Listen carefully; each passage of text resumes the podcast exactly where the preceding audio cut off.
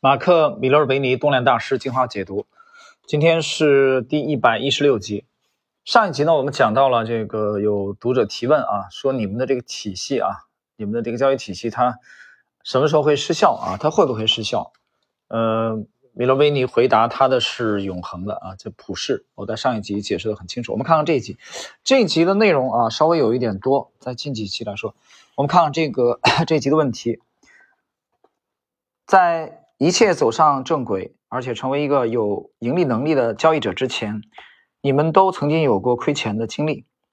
当时的你们是用什么样的心态让自己保持这个走向正轨，或者是继续的坚定的啊相信自己的这个交易体系啊，并且坚定自己的交易体系一定可以赚钱，尤其是在过去并没有太多的渠道啊可以从别人的身上学习。的情况下，或者说确认是否存在可以击败市场的方法，我们看看四位怎么回答的。第一位，米勒尔维尼，我选择一个以市场永恒的真理为依据的交易方法，原因就在这里。我去除了啊一些这个策略啊或者因素，于是我的交易只这个取。取法于这个简洁，啊，简洁的话只有一个变量，那就是我本人。我永远为自己的交易绩效负责，从来不归咎于任何外在的因素。如果你能够保持客观，并且从错误中学习，最终一定可以得到正确的知识。而这一切关乎的就是交易纪律。但是你也必须对自己的能力有信心，并且做出承诺。忘了时间吧。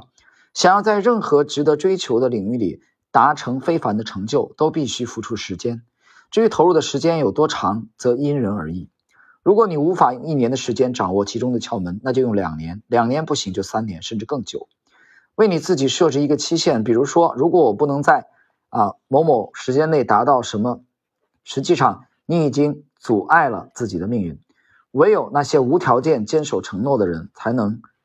得到人生的奖励。总而言之，从市场赚钱的方法太多了，但归根结底，关键不在于枪，而在于枪手。解释一下啊，米勒维尼这里开篇啊，这个回答这个问题，他就他就讲了一个，他说他这个这个体系啊，剔除了所有的变量，只保留了一个变量，这个变量就是他本人，什么意思呢？我的理解就是，他整个的体系已经成型了啊，是不变的。在整个这部著作访谈的前，应该是前两个问题当中，有人问啊，你们的你们的在交易几十年的跨度当中，你们是否一一直使用一贯的策略啊？就换言之，你的这个交易风格，你的体系是不是会会来回的变？我记得很清楚，米勒维尼讲，他的至少在百分之九十五的层面啊是没有变的，没什么改变，可能近年来有有所修正啊。瑞恩也讲过类似的话，那么修正的比例没有超过百分之五。不但是他们在趋势跟踪，我在解读这个趋势跟踪的这几位，比如说，在零六年前后，我第一次接触的趋势跟踪名家就是欧亨利，啊，约翰亨利啊，啊，错了错了，欧亨利是是个小说家，约翰亨利，还有这个，呃，比如说这个，呃，艾德斯科塔这些趋势跟踪大师，他们都谈到了这一点，从几十年的跨度，他们对他的体系的确是有修正，在完善，但是无论他怎么努力，对他完善的。这个占的整个体系的百分比啊，占的比例是非常低的，就是它在体系定型那一刻到后来几十年很难去大幅度的改进它，所以他说的是几乎不变是这个意思。那么唯一的变量是他自己又是什么意思呢？就是他的交易状态啊，它有波动啊，这个我我完全可以理解。所以刚才读到这一段，马上我就意识到了米勒维尼在讲什么啊，我懂他在讲什么，什么意思呢？就是比如说你模型是相对固定的，不会变来变去的，但是模型。它这这里边除了有定量的以外，它还需要有定性的部分。这个定性的部分就关乎解读者，所以最后一句话是关键，说不在于枪，而在于枪手。这个话你千万不要被误导了啊！有人说：“哎呦，这这不在于枪，这枪不重要啊？什么是枪？体系就是枪，体系不重要，人才重要啊！你要是这么理解，我告诉你，你跑偏了。他之所以敢说枪。”啊，不在于枪，是因为他已经有了这杆枪，他已经有了成熟稳定的教育体系，高效，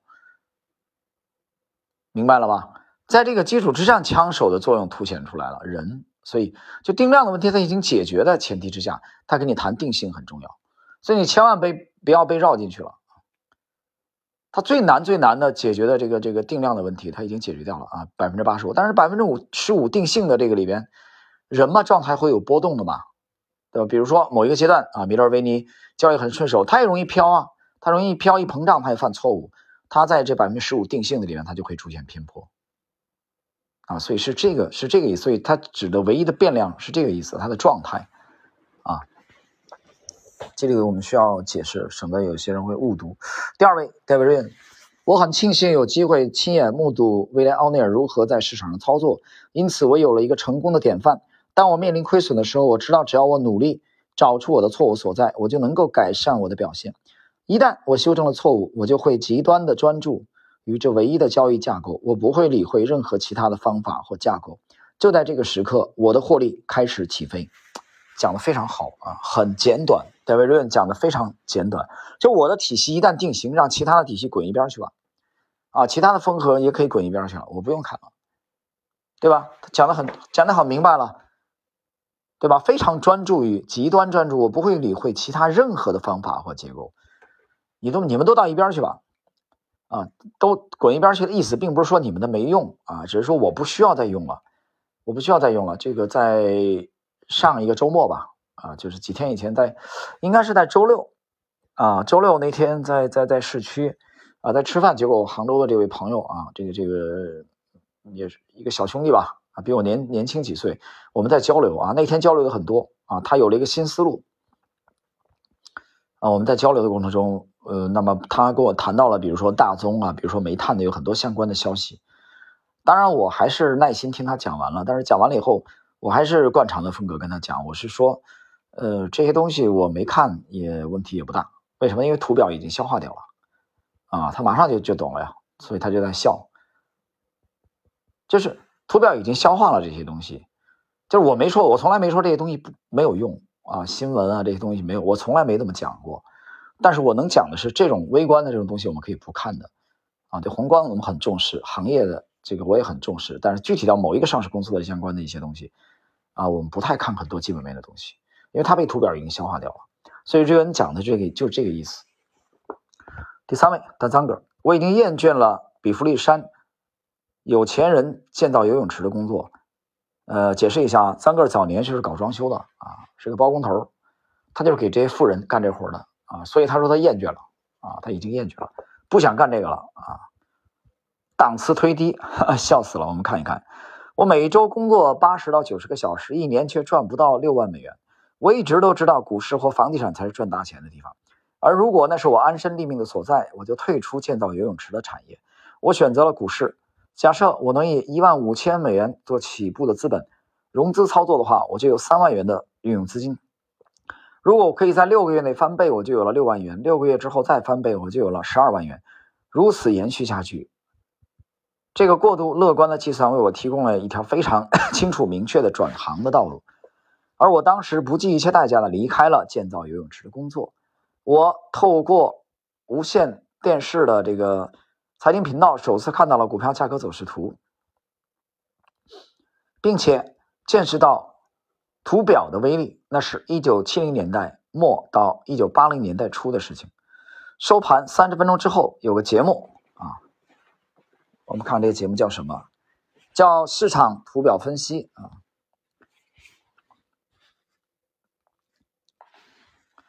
这个它的原来的名字就是叫这个 Charting the Market，主持人是金摩根。他摆着一个书架，上面放着影印的股票的图表。这些图表取自于一本后来称为《每日》啊《每日图表》的，呃的这本书。他会在图表上标示出价格形态，解释这类形态如何预示未来的股票价格走向。他常常指出图表中的旗形和三角形、杯柄的形态以及抛物线。我以为这都是疯狂的概念，于是开始参加的他的他的一些免费课程。遗憾的是，他真正的目的是卖出石油与天然气产业的股票，所以我必须靠自己。我开始每周六早上到每日线图位于洛杉矶的印制公司购买这本书，只要有空，我就会翻阅这本书里将近两千只股票的图表，试图辨识金摩根在节目上标识了那些形态。然而，看这些线图，我根本找不到任何一个形态。我发现，如果没有人帮助我，我无法正确的来解读图表。我学习图表形态的时间还远远不够。每日线图推荐了两本书，一本是威廉·奥尼尔的《笑傲股市》，另一本是《股价形态总览》。